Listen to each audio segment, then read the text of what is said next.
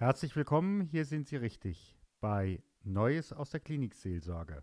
Herzlich willkommen zur Folge 36 und 37. Mein Gast in diesen beiden Folgen ist Sandra Pfisterer.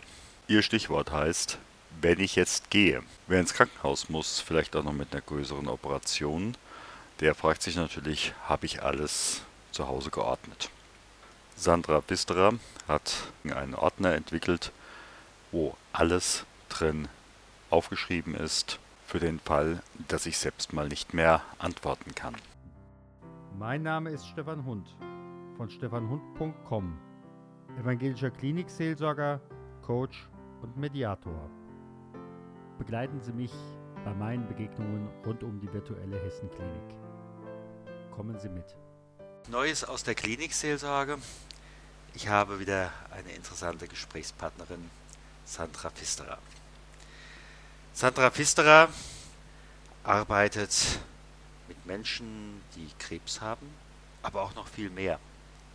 Und Sandra sitzt neben mir.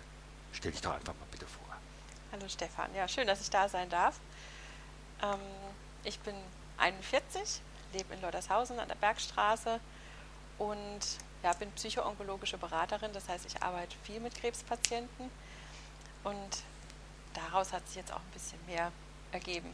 Genau. Wie bist du eigentlich zu diesem Thema gekommen? Zu den Krebspatienten? Ja. Hm, das war mehr eine eigene Geschichte. Ich habe die Heilpraktikerausbildung gemacht und war damals selber im Krankenhaus und habe einfach mal mitbekommen, es lag jemand im Krankenhaus, der so eine Krebsdiagnose überbracht bekommen hat mhm. und die Dame ist liegen geblieben. Also die, die ist liegen geblieben worden, liegen lassen worden. Wie sagt man da? Sie war im Endeffekt mit dieser genau. Entscheidung genau. oder mit dieser Information alleine. alleine. Absolut. Und ja. die hatte dann auch ähm, niemanden als Ansprechpartner. Es wurde ihr niemand zur Seite gestellt und das war für mich einfach ähm, unerträglich. Und ja. da habe ich dann gefragt, was ist da für eine Lücke, wo kann man die schließen? Und habe mich da dann mit dem Thema intensiv befasst und habe daraufhin dann die psychoonkologische Ausbildung gemacht als Beraterin, um einfach da zwischen Patient und Arzt geschoben zu werden. Mhm. Klinikseelsorge, ich weiß nicht, wie viel Erfahrung du an dieser Stelle äh, hast. Also wenn ich jetzt zum Beispiel in äh, meiner äh, Stammklinik äh, bin, dann gehe ich da von Zimmer zu Zimmer und äh, je nachdem, wenn das jetzt die gleiche äh, Klinik gewesen wäre, wäre ich jetzt auch auf diese Frau getroffen. Ähm, du hast jetzt etwas anderes entwickelt. Äh, wenn du mit den Menschen ins Gespräch kommst, hast du einen Ordner entwickelt, ähm, sodass man da auch manches ordnen kann. Was ist das für ein Ordner? Ja, das ist ein Ordner, im Prinzip ein Notfallordner. Da mhm. wird alles organisiert, was man im Leben so wichtig braucht.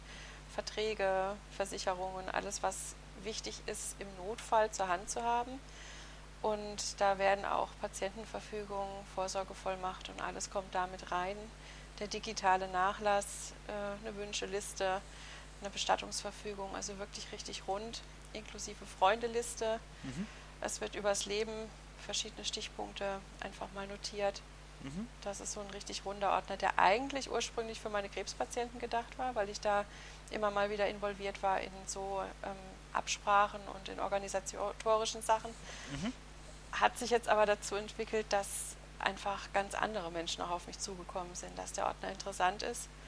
Und äh, daraufhin habe ich jetzt einen Workshop außenrum gemacht, mhm. dass der Ordner einfach vernünftig erklärt wird, dass der Inhalt rübergebracht wird, warum es so wichtig ist und einfach auch erklärt wird, ähm, was der Nutzen davon ist, wenn man sich mal die Mühe macht, so Listen auszufüllen. Mhm. also wir kennen ja alle dieses Thema äh, Bucketlist oder äh, Löffelliste. Mhm. Äh, das ist im Endeffekt so eine Löffelliste in Ordnerform. Wenn man so sehen kann, ja, genau. Ja. Du bist jetzt hier Anfang 40, ich bin Anfang 50. Da rechnen wir einfach noch nicht, äh, dass wir jetzt an der Reihe sind, hier gehen zu müssen. Wobei wir wissen alle, der Tod kennt kein Alter. Mhm. Ähm, wer kommt zu dir und äh, möchte mit dir einen solchen Ordner machen? Also es kommen hauptsächlich Leute wirklich, die gesund sind, mhm. die, die wirklich ein, ein, Anliegen haben, die Zeitfenster vor sich haben, äh, bestelltes, ein, ein äh, mit dem Arzt abgesprochen ist durch eine Prognose, die kommen telefonisch einfach, die fragen an, ich habe jetzt das und das, ich brauche vielleicht für eine Krankenhauseinweisung jetzt schnellst eine Patientenverfügung und dann bekommen die die Infos von mir, weil das ja. Aber diesen Anlass gibt es oder hm, könnte ich mir das auch so vorstellen, wir machen ja bei uns im Ingenieurbüro auch betriebliches äh, Gesundheitsmanagement und Beratung dass dann das Unternehmen sagt, wir unterstützen euch, stellen so eine Beratung zur Verfügung, jetzt unabhängig äh, von irgendwelchen Diagnosen. Mhm. Ja. Die gibt es auf jeden Fall, weil der Workshop an sich, den der hier außenrum anbietet, der wird nur von Gesunden gebucht. Also da sind wirklich ganz pickepacke gesunde Menschen dabei, die sind auch im Schnitt zwischen 35 und 50, 55, mhm.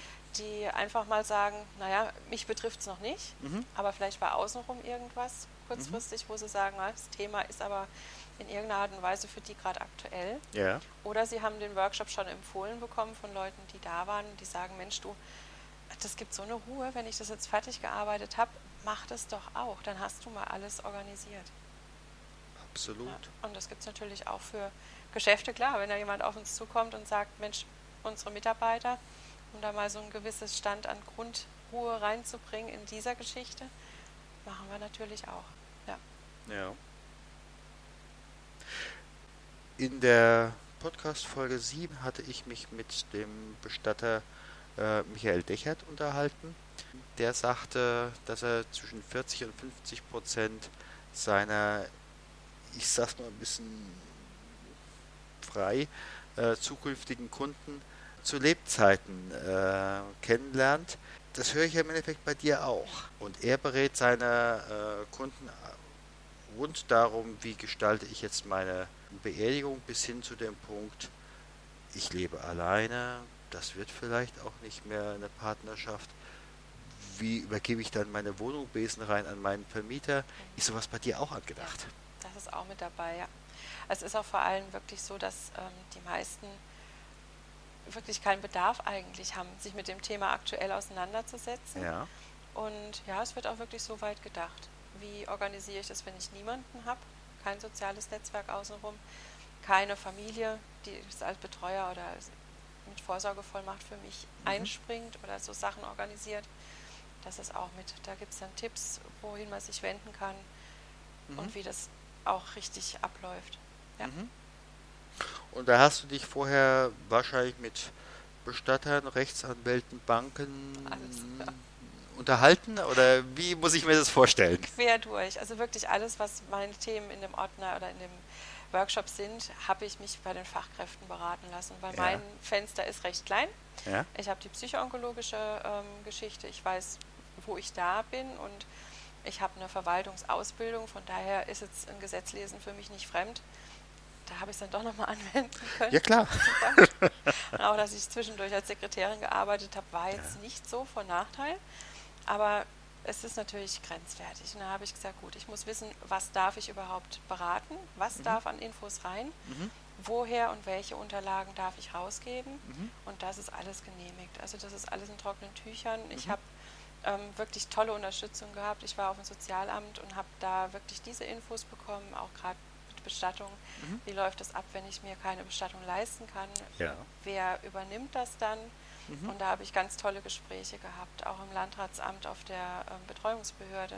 Mhm. Also wirklich offene Türen eingerannt. Im Gegenteil, teilweise kommt, kamen die Leute auch auf mich zu und haben mhm. gesagt, Mensch, du, ich habe da noch eine Info, hast du das schon? Und das war einfach, war eine tolle Zeit, diese Sache aufzubauen und ja. da so von außen rum wirklich Hilfe zu bekommen. Ja. Mhm. Wie ist es eigentlich? Wir sind jetzt hier in Baden-Württemberg, ja. aber ich weiß, du hast eine, ich nenne es jetzt einfach mal Vertriebspartnerin äh, ja. oben äh, in Nordrhein-Westfalen. Mhm. Gilt das da genauso? Äh, oder gelten da möglicherweise andere Rahmenrichtlinien äh, des Landes NRW oder möglicherweise Schleswig-Holstein oder Sachsen-Anhalt oder wie ist das an dieser Stelle? Also im Groben und Ganzen, die Formulare, die wir rausgeben, die gelten alle deutschlandweit. Mhm. Und die ja, differenzierten Infos, die dann ländergebunden sind, gerade mit Betreuungsrecht. Mhm. Das, äh, da geben wir auch noch die Länderinfos dann dementsprechend an die Kunden raus. Ist ja auch bei uns jetzt hier so. Wir haben Rheinland-Pfalz vor der Tür, wir haben Hessen vor der Tür.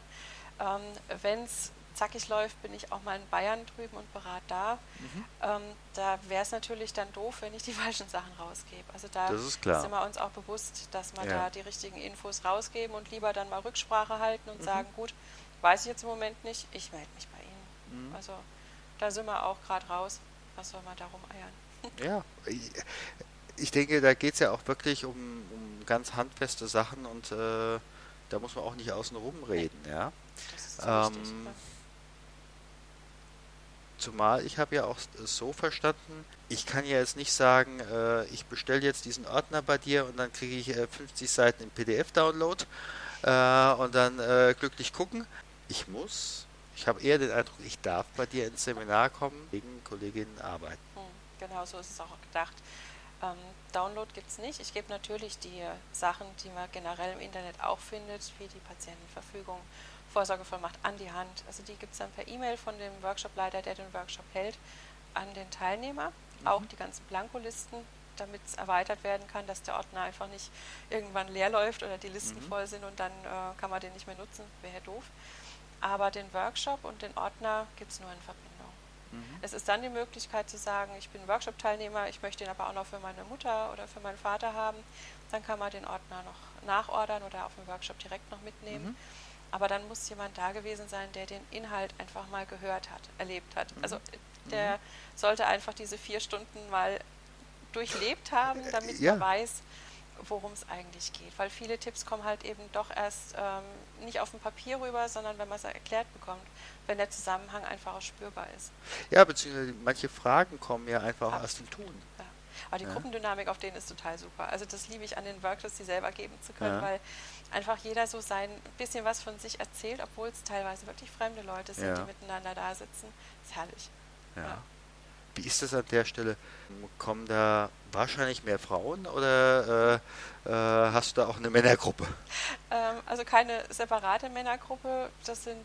Ähm, das würde sich aufs Jahr gar nicht rechnen. Oder? Wirklich, also die, die, oh, die wird dünn besetzt sein. Oder wir müssen einen Kurs fürs Jahr aufsetzen. Ja. Das sind wirklich 90 Prozent oder sogar mehr an Frauen. Ja. Ganz selten äh, ein Mann dabei. Und der ist ja wirklich Hahn im Korb auf dem ja. Workshop. Werden die, werden die Frauen eigentlich geschickt an der Stelle?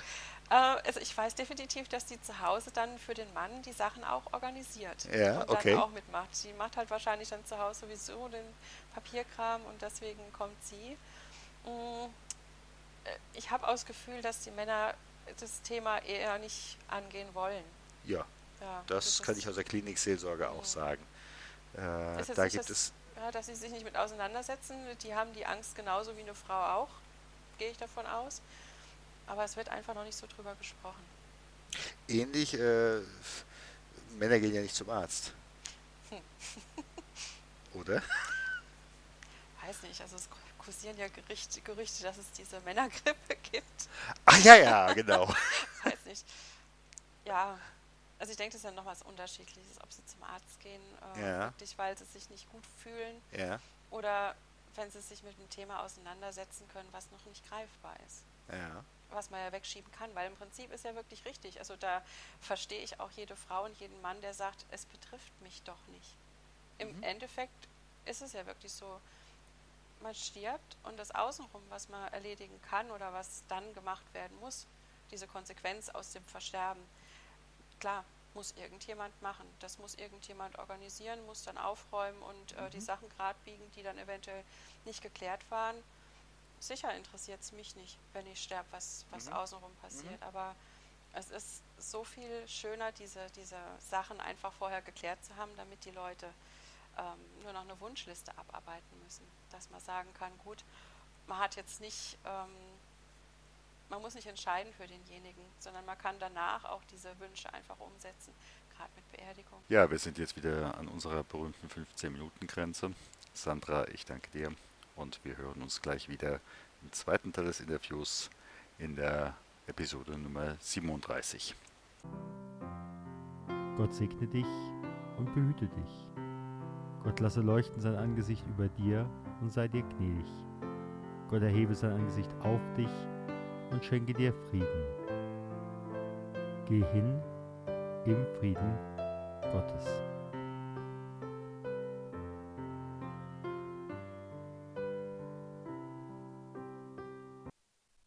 Herzlichen Dank für Ihre Zeit und Ihre Aufmerksamkeit. Hat Ihnen diese Sendung gefallen? So freue ich mich über Ihre Rückmeldung entweder über iTunes oder über die E-Mail podcast-klinikseelsorge at stefanhund.com. Sie können uns auch gerne auf Facebook folgen, auch auf der Seite Podcast-Klinikseelsorge. Vielen Dank und auf Wiederhören und vielleicht auf Wiedersehen. Ihr Stefan Hund.